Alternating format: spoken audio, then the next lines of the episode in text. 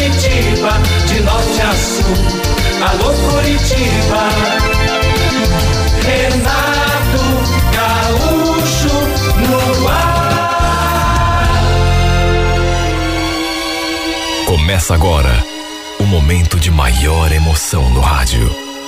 98 FM apresenta A Música da Minha Vida com Renato Gaúcho. Quando eu estou aqui, eu vivo esse momento lindo. Apesar de nunca ter acontecido nada entre nós, a gente já se paquerava fazia tempo. Da minha parte, não posso esconder que sempre tive uma queda pelo Alessandro. E depois que eu soube que ele tinha terminado lá um namoro, eu comecei a mostrar o meu interesse assim de uma forma mais evidente. Ele naturalmente notou. E aí começou a paquera. Trabalhávamos na mesma empresa, só que apesar daquela coisa gostosa entre nós, e apesar de eu demonstrar meu interesse, ele não tomava iniciativa. Até que um dia, no intervalo do almoço, eu e uma outra colega estávamos ali na frente esperando dar o horário de voltar para o trabalho, quando ele se aproximou e puxou conversa com a gente. Aí contou que aconteceu um festival de rock em Morretes e perguntou se a gente não estava afim de ir. Quer dizer, na verdade ele perguntou para mim, mas foi ela, Franciele, quem se antecipou e respondeu no meu lugar. Nossa, eu adoro rock. Aliás, eu vi mesmo na internet, vai ser semana que vem, né? A gente bem que podia combinar de todo mundo junto. Que tal? Ela falou aquilo e se virou para mim. Perguntou o que é que eu achava. O Alessandro já emendou. É mesmo, Paulo. A gente podia descer assim, numa turma. Você não tá afim? Olha, eu adorei a ideia. Principalmente porque tinha sido um convite dele. Ele, aliás, ficou de ver com o pessoal, né? Quem é que estava a fim de ir? Eu fiquei empolgada, só de imaginar nós dois ali em Morretes. Já pensou? Repito, nunca tinha acontecido nada entre a gente, mas a minha expectativa era grande, porque fazia tempo que rolava aquela paquerinha. No fim, apenas quatro pessoas toparam descer. Eu, o Alessandro, a Franciele, mais o Cláudio, ali do meu setor. Deixamos tudo combinado, só que na última hora, o Cláudio acabou desistindo. Falou que tinha pintado um compromisso e que não podia ficar para depois e que infelizmente não poderia nos acompanhar. O problema foi que com a desistência dele, a Franciele ia ficar meio assim de vela para mim e o Alessandro. E eu digo isso porque eu tinha certeza de que a gente ia acabar ficando junto. A não ser, é claro, que eu estivesse fantasiando muito na minha cabeça, né? Vendo uma situação entre nós que não existia. Só que, de que jeito que eu ia falar para Fran e, e pedir para que ela não fosse, né? Para eu e o Alessandro podermos ficar sozinhos e bem à vontade, não tinha como. Eu jamais teria coragem para isso.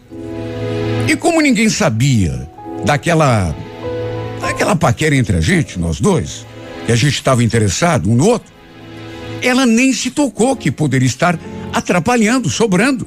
Resumindo, não sei como, mas o Alessandro conseguiu alugar dois quartos de uma pousada. Pelo jeito, a cidade estaria lotada. No sábado, trabalhávamos até o meio-dia. E depois do expediente, dali mesmo da firma, pegamos direto a estrada. Fomos de carro com Alessandro. E foi uma viagem tão divertida. A gente foi rindo o tempo todo. E de fato, quando chegamos, Morretes estava cheio de gente. E olha, a gente curtiu tanto. Há muito tempo eu não passava uma tarde tão gostosa. Apesar do Alessandro ainda não ter tomado a iniciativa de tentar uma aproximação assim maior comigo. Quer dizer, rolou um toque aqui, outro ali, sabe? Mas acontecer mesmo, até aquele momento, não. Eu acho até que a própria Franciele, lá pelas tantas, acabou se dando conta de que estava acontecendo alguma coisa entre nós. Foi a noitinha, depois que começamos a nos paquerar assim de uma forma mais aproximada, a gente comeu alguma coisa. A Franciele falou que ia até a toalete e me convidou para ir junto. Mas eu falei que ia ficar fazendo companhia para Alessandro. E foi bem nesse momento que ele me encarou quando ela deu as costas e falou: Puxa, até que enfim sós, né? Eu sorri porque foi o mesmo pensamento que me ocorreu naquela hora. Notei que os olhos dele brilharam e acho que os meus também. Até que depois de um tempo, a gente ali naquela troca de olhares, ele foi se aproximando lentamente, até que me segurou assim pela cintura, passou os braços em volta de mim, e o tão sonhado beijo finalmente aconteceu. Eu tinha sonhado com aquele beijo muitas vezes. Pensei até que ele nunca fosse tomar iniciativa.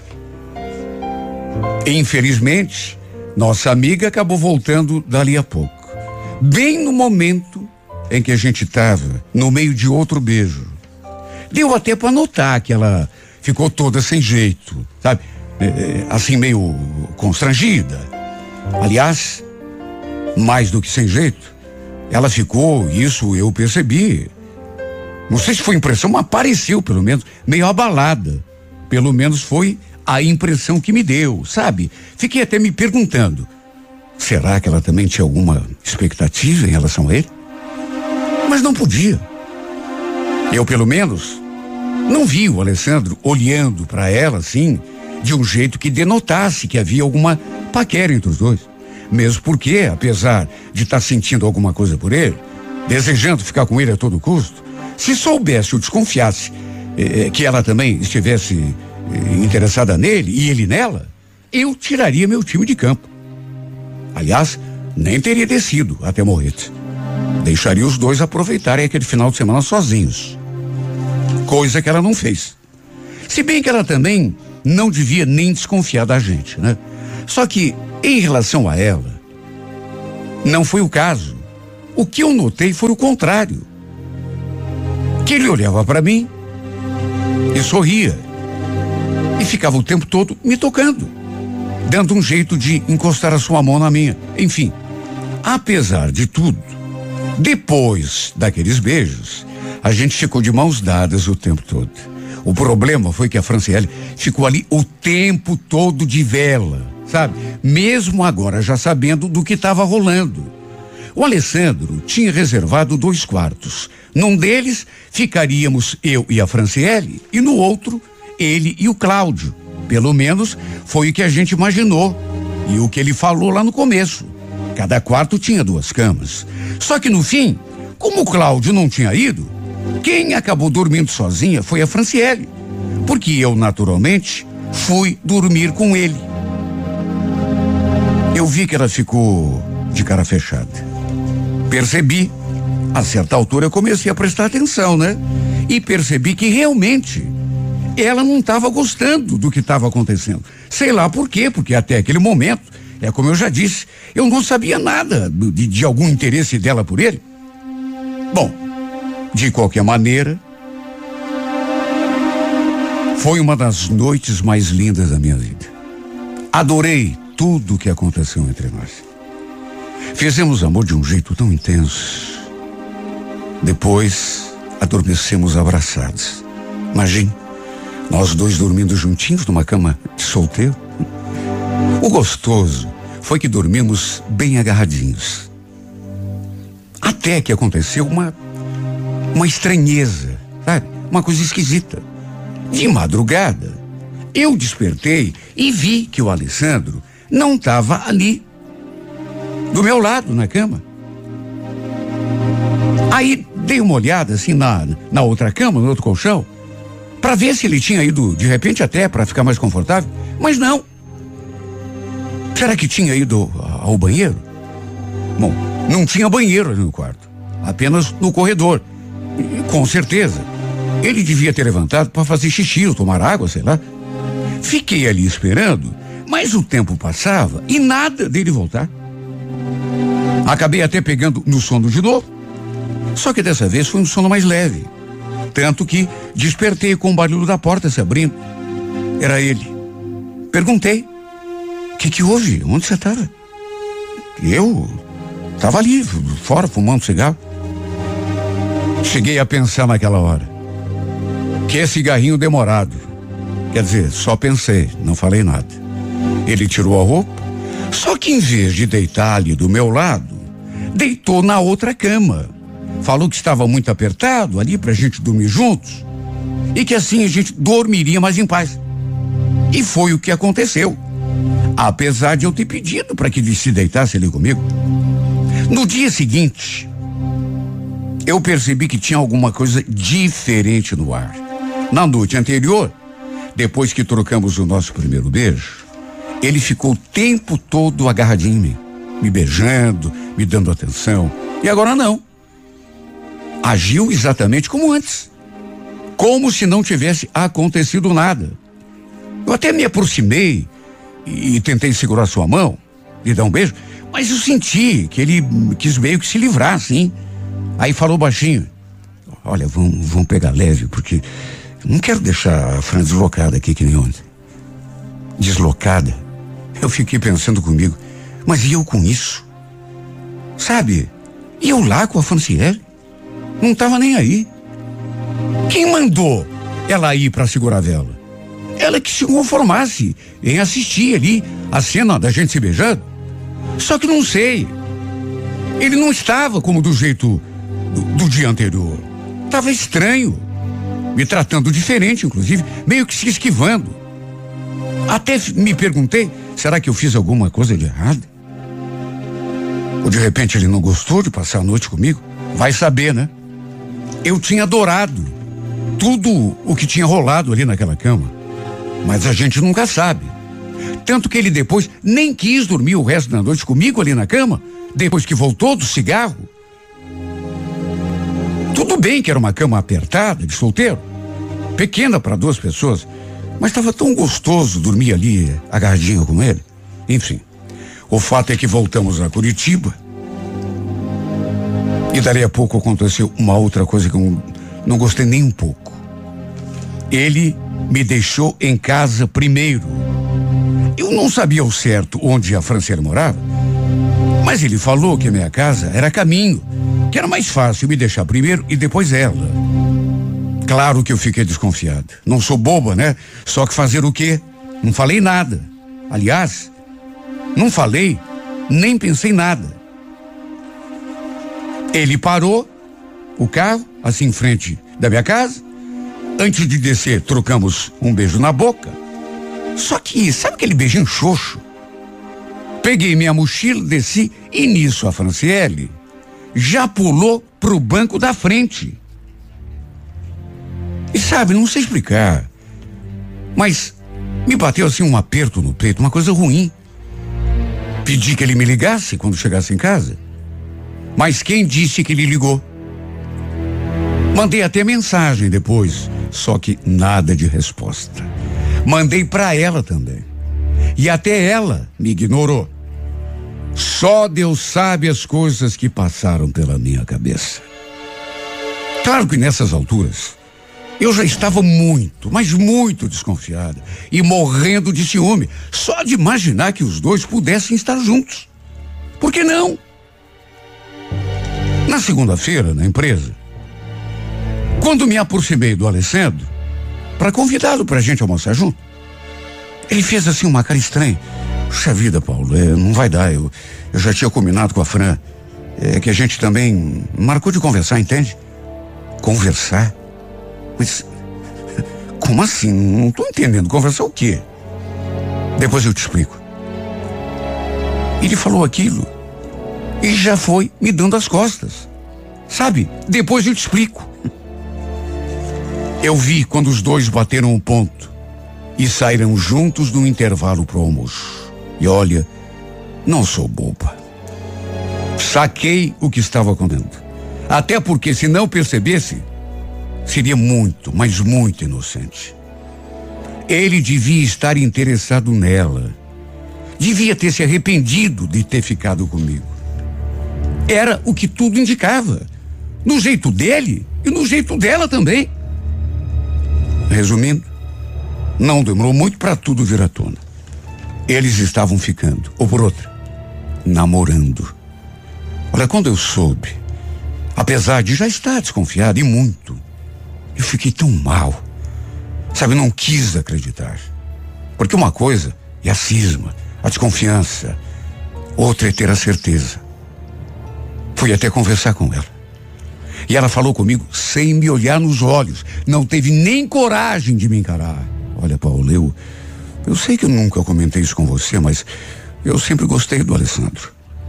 Tudo bem que vocês ficaram juntos lá em Moete, eu, inclusive fiquei mal lá quando vi. Né? Mas fazer o que se depois ele preferiu ficar comigo? A gente não vai ser inimiga, né? Só por causa disso. Ou vai? Olha, chegou a me dar uma tontura quando eu vi aquilo. Eu ainda caí na besteira de perguntar se tinha acontecido alguma coisa entre eles no domingo, depois que a gente chegou. Depois que ele me deixou em casa. Sabe? E foi levar ela até a sua casa. Só que em vez de responder, ela só baixou ainda mais os olhos e ficou em silêncio. Na verdade, não precisava nem falar. É claro que eles tinham ficado juntos. Mas com certeza absoluta. Conversei com ele depois também, só que por mensagem. Perguntei o que tinha acontecido. Por que, que ele tinha agido assim comigo? Daquele modo grosseiro até, porque primeiro fica comigo, dá uma de namoradinho, dorme comigo na mesma cama, a gente faz amor, e já no dia seguinte se bandeia pro lado da outra. Perguntei, sabe? Eu estava tão recalcada que fui na veia. Ele respondeu assim, bem desinteressado. Olha, desculpa, não foi minha intenção. Não fiz nada planejado. É que simplesmente aconteceu. A vida é assim. O fato é que, a, a despeito do meu sofrimento, eles começaram a namorar. Até porque não iriam parar de namorar ou se separar só porque eu não gostei, né? Tive de amargar ver os dois juntos todos os dias. Tinha voltado de Morretes aquele dia, sabe, tão cheio de expectativa, tão cheio de esperança e tão feliz. Para depois vir a decepção. Pensei que a gente fosse engatar um namoro. E no fim, foi com ela que ele preferiu ficar. Juro. Demorei a entender o motivo de ele ter agido daquela forma. Poderia ter ficado com ela desde o começo, antes até de termos trocado o nosso primeiro beijo. Sabe o que me passou pela cabeça? Que antes de decidir com qual ele queria ficar, ele preferiu experimentar primeiro as duas. Ficou primeiro com uma, depois com a outra, para ver qual de nós duas cabia melhor no seu gosto. E no fim, quem sabe tem escolhido a Franciele por esse motivo. Parece uma ideia absurda, idiota até, mas até nisso eu cheguei a pensar. E olha, depois que eu soube de um outro episódio, esse pensamento não me pareceu tão absurdo assim. Aconteceu que uma outra colega ali da firma, que não se dava muito bem com a Franciele, veio conversar comigo, até que pelas tantas falou aquilo. Então, Paulo, fiquei sabendo de uma história envolvendo você e o, e o novo casalzinho da firma, né? O Ali e a Fran. É verdade que vocês ficaram juntos no mesmo quarto, você e ele? Mas aí de madrugada ele te deixou sozinho lá no, no quarto pra ir passar o resto da noite com ela, no outro quarto? Como é que é? C como assim? Quem foi que te falou isso? É o comentário que tá rolando. Eu não acreditei, claro, por isso vim conferir com você. Aliás, se for verdade, esse ar é pegador mesmo, hein? Duas na mesma noite. Tá louco. Olha, eu senti até um toque de deboche no comentário da menina. Claro que eu desmenti. Falei que era mentira. Só que depois, sabe, sozinho comigo mesmo, lembrei que naquela noite eu acordei de madrugada Estava sozinho no quarto, o Alessandro demorou para voltar. Depois deu aquela desculpa de que tinha saído para fumar. Só que demorou um monte. Na ocasião, sabe, eu tinha ficado meio desconfiada, mas não sabia de nada ainda. Hoje eu não tenho nenhuma dúvida. É claro que ele foi dormir com ela. Na mesma noite em que tinha dormido comigo. É claro, mais claro do que isso, impossível. Preferiu dormir na outra cama depois que voltou, lá do quarto dela, alegando que o colchão era pequeno. Estava muito apertado. Fiquei pior do que já estava depois dessa conversa. E sabe, num ímpeto, fui lá tirar limpo essa história. Primeiro com ela, que é exemplo do que tinha feito quando eu perguntei se havia acontecido alguma coisa entre eles, depois que me deixaram em casa. Só baixou os olhos e ficou em silêncio. Depois, fui conversar com ele também, dessa vez pessoalmente, porque queria olhar nos seus olhos para ver o que ele ia responder. E a resposta dele me deixou atônita. Ele teve a capacidade de nem olhar para minha cara e só responder daquele jeito. Puxa, não sei, Paula, na verdade não lembro. Eu fiquei tão passada quando ele falou aquilo. Como assim não lembra? Como se não vai lembrar de uma coisa dessas? Pode confessar. Você me deixou lá sozinha na cama? e foi ficar um pouco com ela no outro quarto, não foi? Por isso demorou para voltar. Depois ainda deu aquela desculpa de que estava fumando um cigarro. Ele só balançou a cabeça, sim, mas não confirmou nem desmentiu.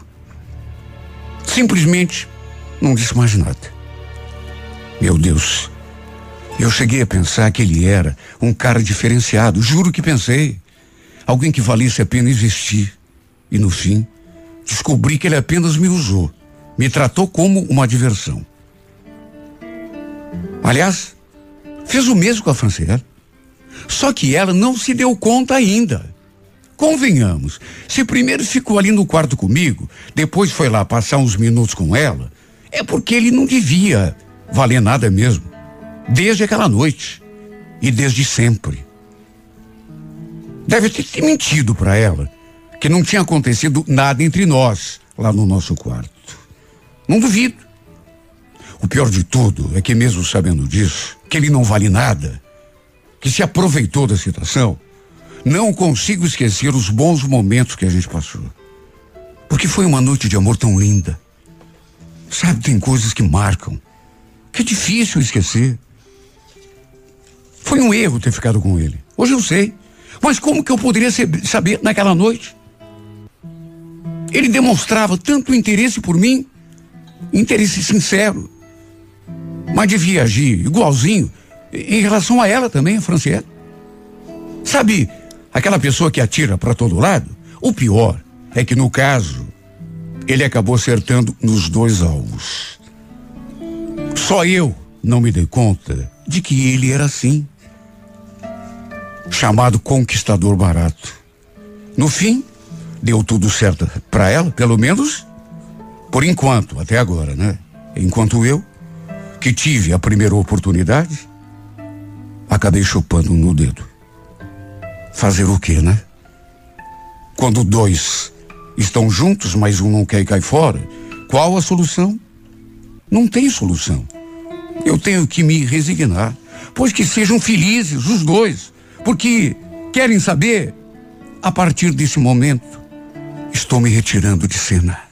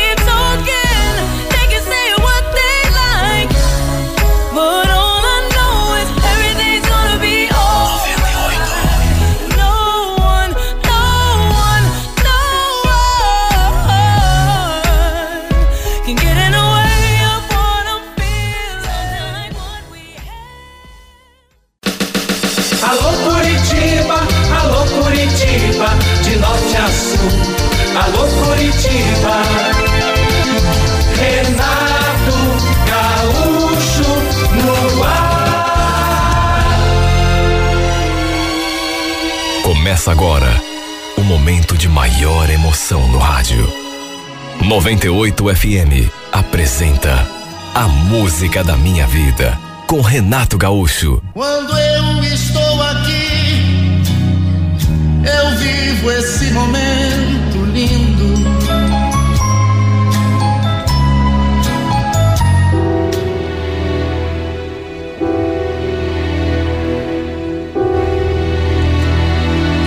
Eu cuidava de uma chácara na região de Quitandinha. Seu Carlos, o dono, era um cara assim muito bacana. Devia ter seus quarenta e poucos anos. Era separado, tinha um filho, que até onde eu sabia morava com a mãe, em Curitiba, e que dificilmente dava as caras ali. Já o seu Carlos, ele aparecia a cada duas, três semanas, às vezes uma semana seguida da outra. E sabe, eu gostava quando ele estava ali. Eu trabalhava duro durante o dia, tinha de cuidar da bicharada, da plantação. Mas quando ele ia, tinha churrasco e bebida ali à noite. Eu tinha uma namorada, que era a Célia, e que também morava por ali. A Célia era filha de outros chacreiros, ali mesmo da região. E a gente tinha se conhecido numa festa de igreja. Eu gostava dela demais, tinha certeza que ela também gostava de mim, de tanto que a gente se dava bem. Tínhamos, inclusive, planos de casar, ter filhos, uma família, enfim. A partir de uma altura, inclusive, ela passava todos os finais de semana ali comigo. Meu Deus, como era bom. Sabe, era tão gostoso. Inclusive, ela me ajudava em tudo. Era ela quem deixava tudo em ordem ali na casa do patrão, por exemplo. A casa sede, né? Já que tinha uma outra que era aquela onde eu morava, minha casinha.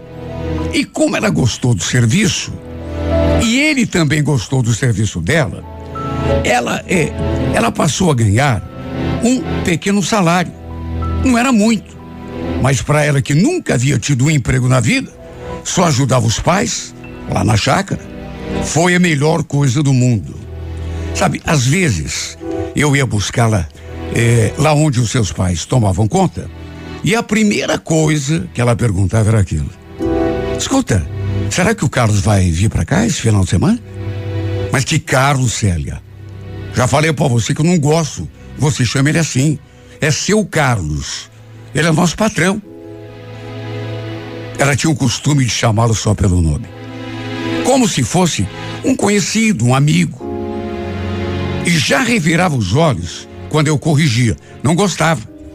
Se bem que ele era um cara assim muito simples, nem devia ligar para esse tipo de coisa. Eu ainda falava mais. Dizia que mesmo que ele não fosse para a chácara, era melhor deixar a casa em ordem, porque normalmente ele chegava de surpresa. Eu cuidava da terra, dos bichos. Ali tinha galinha, tinha carneiro, tinha porco, até vacas para tirar leite tinha. E a Célia cuidava da casa. Não só da casa, claro. Também cozinhava para ele quando ele estava ali. Mas também na sede, a casa sede lá, a, a casa do patrão. Só que não sei. A partir de um ponto, eu comecei a notar uma coisa que eu não gostei. Eu sentia que a Célia mudava quando o patrão estava ali. E não era só o comportamento, não, mas também o jeito de se arrumar. Eu comecei a notar esse tipo de coisa, mas assim, pelo menos no começo, nunca falei nada para ela. Só fiquei prestando atenção.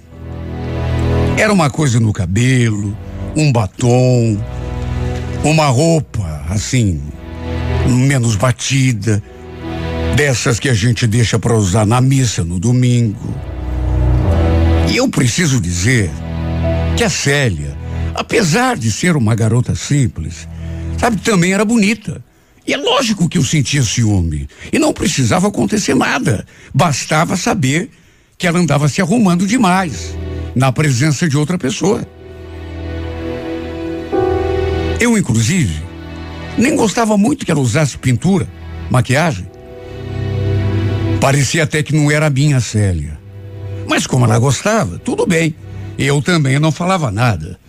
Só que com o passar do tempo, eu comecei a ficar cismado por causa daquela mudança do comportamento dela, que era sempre quando o patrão estava ali. No sábado, por exemplo, quando a gente tinha quase certeza de que o seu Carlos estaria na chácara, ela levantava com o galo cantando para se arrumar. Sabe, se preparava toda para ir lá para casa dele, para receber o homem com o café na mesa. Bom, até aí tudo bem. Eu também pulava cedo da cama, mais cedo. Mas não sei. Eu acho que ela não precisava se enfeitar tanto daquele jeito. Numa dessas vezes, eu fui tratar da criação, tirei o leite da vaca e fui levar lá para Célia. E é claro, tinha mais um monte de coisa ainda para fazer. Só que antes resolvi dar um pulinho na casa sede ali para trocar uma ideia com o patrão. Era bem cedo ainda. Ele estava tomando café. O estranho ficou por conta de que a Célia estava sentada numa cadeira ao lado do patrão, como se fosse uma convidada. Dali mesmo da porta, eu já tive aquele baque e limpei a garganta para chamar atenção. Bom dia, seu Carlos. Fez boa viagem? Ele nem se abalou. Deu bom dia, sorrindo, pediu que eu entrasse, mas eu percebi que a Célia, ao contrário dele, chegou a perder a cor. Até porque viu que eu tinha olhado feio para ela.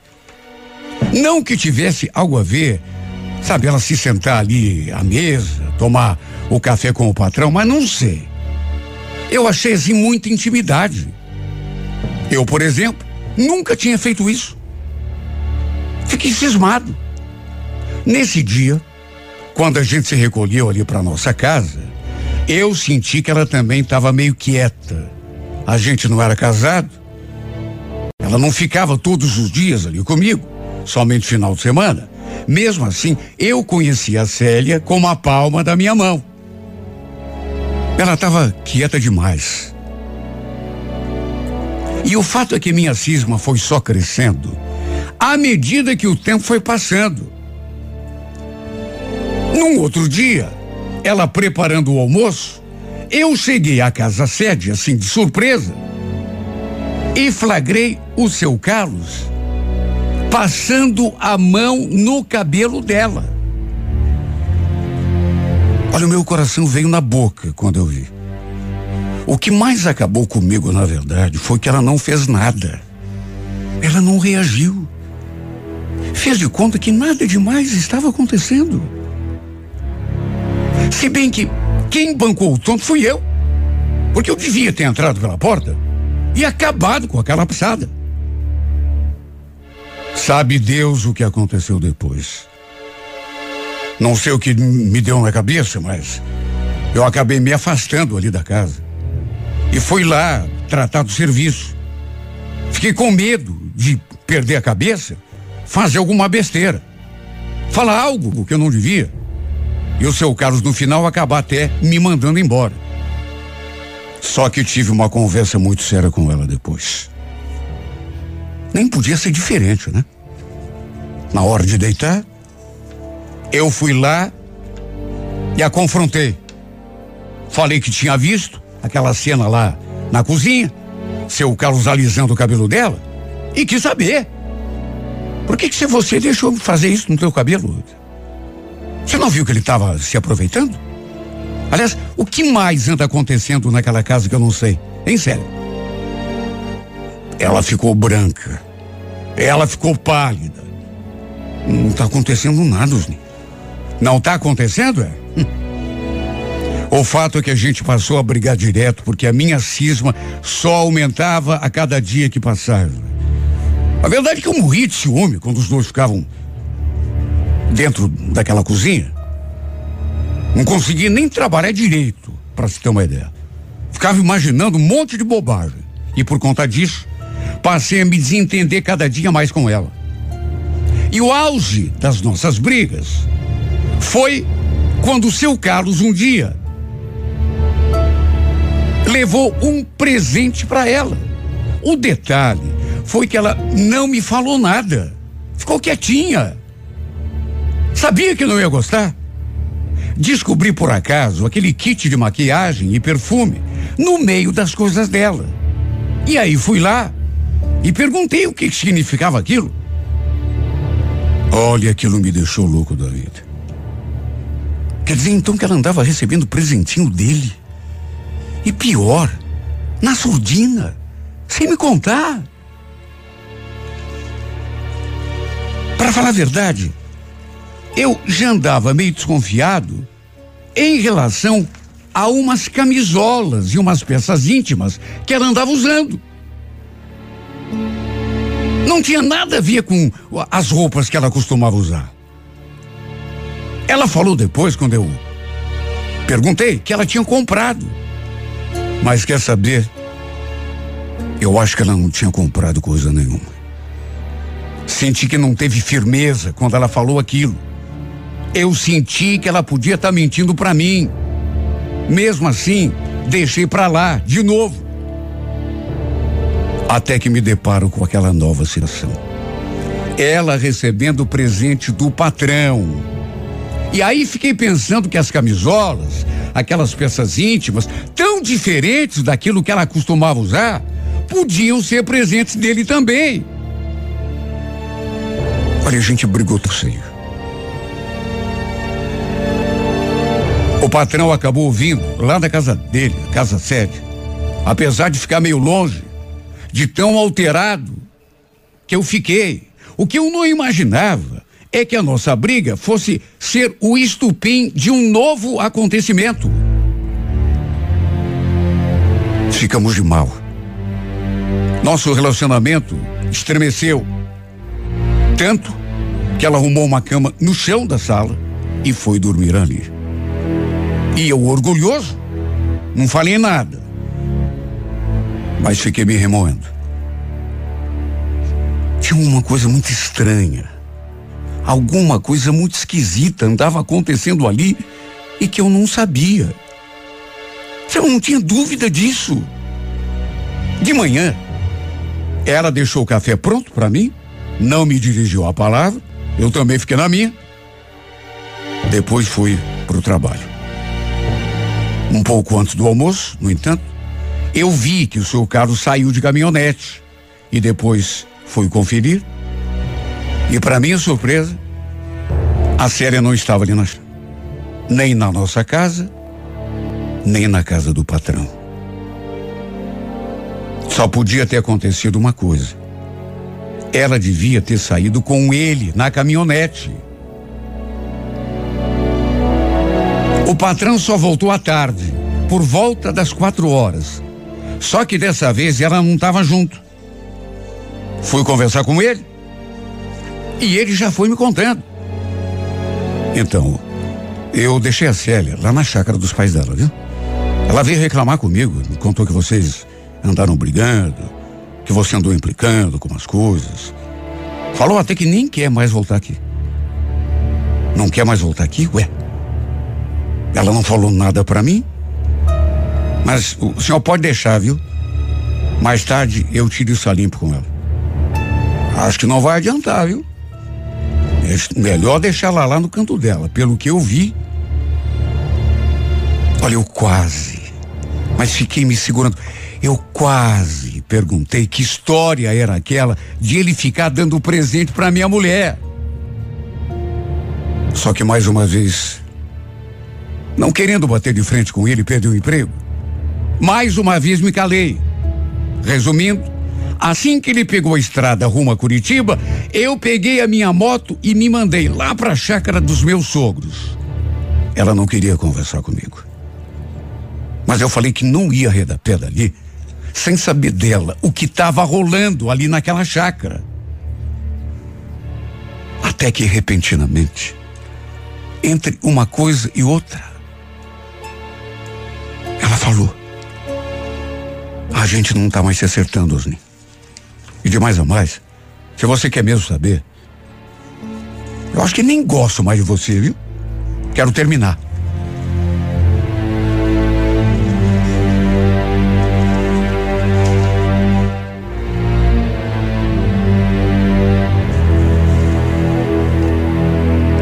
Eu fiquei tonto, porque não esperava aquilo partindo dela.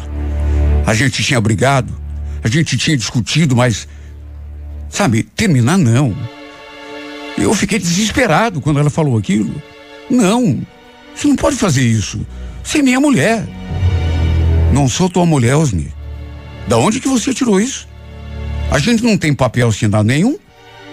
Olha, eu já conversei com o pai, já conversei também com o Carlos. Ele já acertou minha conta, já tá tudo certo. Pra lá eu não volto mais. Eu fiz de tudo para ela voltar atrás. Eu fiz de tudo para ela não fazer aquilo comigo. Botei até os pais dela na conversa. Só que ninguém quis se meter. Até me humilhar eu me humilhei. Só que não teve jeito. Ela estava com a decisão tomada. Chegou a falar assim, para ver se eu ia embora. A gente não combina, Osni. Eu não gosto mais de você. No impulso, de coração partido, eu falei. Não consegui me segurar. E do seu carro, você gosta?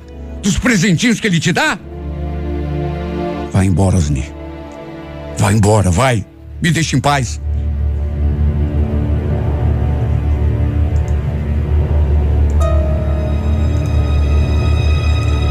Só eu sei o estado em que eu fiquei. Montei naquela moto tão desesperado e saí a toda velocidade dali. Olha, eu acho que foi só naquele momento, quando tive certeza de que a tinha perdido, que eu percebi que a Célia era muito mais importante na minha vida do que eu imaginava. Eu senti demais a sua falta quando ela não estava comigo, principalmente à noite. A solidão era tremenda naquela chácara. Só que agora, sabendo que nunca mais a gente estaria junto, mesmo que fosse só no final de semana, me deu um aperto no peito, uma vontade de chorar, de sumir no mundo e nunca mais voltar. Na semana seguinte, o patrão apareceu ali na chácara, só que ao contrário do que fazia, chegou já quase ao anoitecer. Aliás, chegou tarde da noite. Já devia ser umas onze, onze e meia da noite. Bem tarde. Ele nunca chegava naquele horário. Era só de manhãzinha. E no dia seguinte, ficou um pouco por ali, conversou comigo sobre os animais, questões da chácara. Naturalmente que ele notou que eu estava abalado. Por fim do. Por conta do fim do meu relacionamento com a Célia. Não dava nem para disfarçar. E sabe, não vou negar que eu estranhei. O fato de ele ter ficado tão pouco ali na chácara. Tinha chegado na noite anterior e já foi embora antes do almoço? Fiquei até me perguntando se ele ia passar em algum outro lugar antes de pegar a estrada. Ou então, se já havia passado no dia anterior. Eu estava muito, mas muito desconfiado mas desconfiado demais, sem pensar muito. Parece até que tinha alguma coisa soprando no meu ouvido. Peguei a moto e fui na direção da chácara da Célia, onde os pais dela trabalhavam. Olha, eu não sei nem explicar. Só que, repito, parecia que tinha algo me soprando no ouvido. Vai lá, vai lá. Não que eu acreditasse que tivesse mesmo acontecido alguma coisa entre os dois, ou que estivesse acontecendo, apesar daqueles presentes que ela tinha ganho, apesar de tudo aquilo que andava acontecendo, Mas sabe, não sei, aquela mudança no comportamento dela. Sempre que o patrão estava ali na chácara, e apesar daquela cena que eu vi, ele passando a mão no cabelo dela, alisando, cheirando, mesmo assim, eu não acreditava que pudesse ter acontecido algo assim concreto. Mas cheguei à chácara, entrei pelo portão, fui me aproximando da casa. E foi então que, para minha surpresa, avistei a caminhonete do meu patrão parada bem ali na frente do terreno.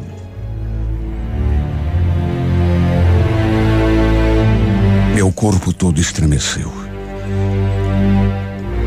Eu comecei a tremer de um modo que não conseguia parar.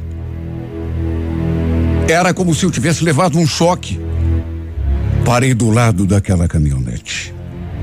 A cachorrada começou a latir. E eu comecei a acelerar a moto assim ao máximo. Logo em seguida, a mãe dela, da Célia, apareceu ali na porta. E dali a pouco, o resto da família toda, inclusive a minha mulher, ou aquela que eu pensava que fosse minha mulher, e ordinário do meu patrão. Se era de uma prova que eu precisava, a prova estava ali, diante da minha fuça. Até porque se não estivesse acontecendo nada entre os dois, o que ele estaria fazendo ali? Ficaram assustados, os dois. Mesmo assim, seu Carlos ainda perguntou: Vai fazer o que aqui, Osni? Vem atrás de mim? Eu que pergunto, seu Carlos. O que, que o senhor está fazendo aqui? Veio trazer mais presentinho para minha mulher? Ou pensa que eu não estou sabendo? antes que ele dissesse qualquer coisa. A Célia já começou a falar desesperada. Osni, pelo amor de Deus, vai embora. A gente já conversou, Osni. A gente não tem mais nada um com o outro. Foi por causa dele que você desmanchou tudo comigo, né? Fala, Célia! Você vai negar?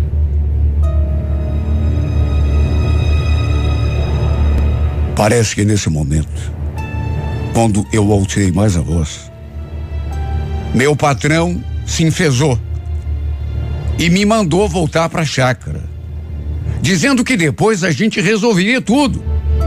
Só que eu falei para ele que não ia voltar para a chácara porcaria nenhuma. Desci da moto. Nem coloquei o pezinho. Ela simplesmente pendeu para o lado e caiu ali no chão. Mas sabe quando o sangue sobe? Eu nem tinha certeza do que havia entre eles ou se havia realmente, embora tudo indicasse que sim. Mas só o fato de encontrá-lo ali, ele, dentro da casa da minha mulher, ou ex-mulher, que seja, ou ex-namorada, aquilo me esquentou o sangue. Eu vi que tinha um facão encostado do lado do alicerce da casa, e num gesto rápido, Peguei aquele facão na mão e fiquei riscando assim no chão, como que ameaçando ele. A Célia, que já estava desesperada nesse momento, berrou: Pelo amor de Deus, Osni, o que, que você vai fazer com isso? Larga desse facão. Eu nem sabia o que pretendia. Só que sem eu perceber nada, e antes que eu fizesse alguma bobagem, o irmão dela e o pai da série, os dois se aproximaram assim por trás e me contiveram. Acabaram tirando o facão da minha mão. E olha, apesar da minha raiva, hoje eu agradeço a eles por terem feito aquilo. Do contrário, só Deus é que sabe o crime que eu teria cometido.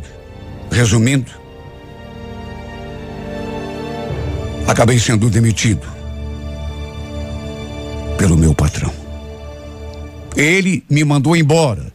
Ameaçou botar a polícia em cima de mim se eu tentasse alguma coisa contra ele ou contra alguém ali da casa da Célia.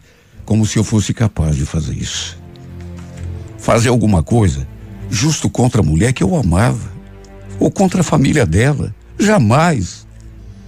O fato de eu ter pego aquele facão, sabe, não significou nada. Foi no impulso que eu fiz aquilo. Em sã consciência, eu jamais. Eu jamais faria qualquer coisa que. Foi o momento mais difícil de toda a minha vida. Imagine, de uma tacada só, eu perdi a namorada e o emprego. Ou seja, perdi praticamente tudo. Pelo menos o que eu tinha. Porque, sabe, de, do ponto de vista assim material, eu não tenho nada. E nem tinha nada. Mas o meu trabalho e a minha mulher, ou aquela que eu chamava e achava que fosse a minha mulher, eram a minha riqueza. Eram a minha joia preciosa. E eu perdi. Tudo que eu tinha, eu perdi. O pior é que, no fim, eu descobri que eles estavam mesmo dormindo juntos. Se bem que naquelas alturas eu também já não tinha mais nem dúvida, né? Por mais que nunca tivesse pego os dois no flagra. Só que as notícias correm. E não demorou nada para eu ficar sabendo que eles estavam juntos. Ele ia para a chácara, quer dizer, antes pegava a Célia e os dois passavam um final de semana lá sozinhos, os dois. Fico me perguntando desde quando eles andavam me traindo. Enquanto o bobalhão dava duro, tratava do, de, dos animais, mexia com a terra, os dois se divertiam. Os dois se divertiam lá na casa dele. A casa do patrão. E parece que era do patrão mesmo, porque lá ele mandava e ela obedecia. Obedecia e continua obedecendo. Sem eu saber de nada. Ele ficava dando presentes para minha mulher. Até lingerie, camisola, ele deu para ela. Tudo do bom e do melhor. Deviam rir na minha cara quando eu chegava todo sujo, todo suado, cansado de tanto trabalhar. É a paga que a gente recebe. É triste. Mas é isso o que sobra. Por a gente.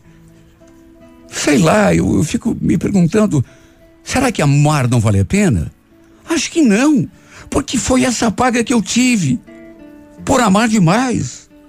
É triste, mas é isso o que sobra por a gente se apaixonar até a loucura. Levar uma mulher a sério. Fazer de uma mulher a razão da tua vida.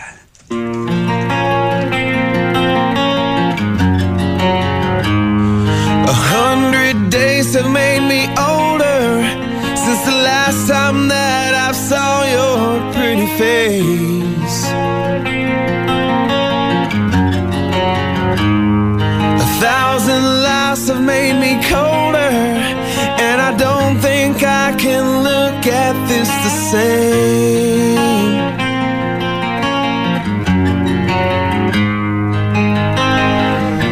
But all the miles that separate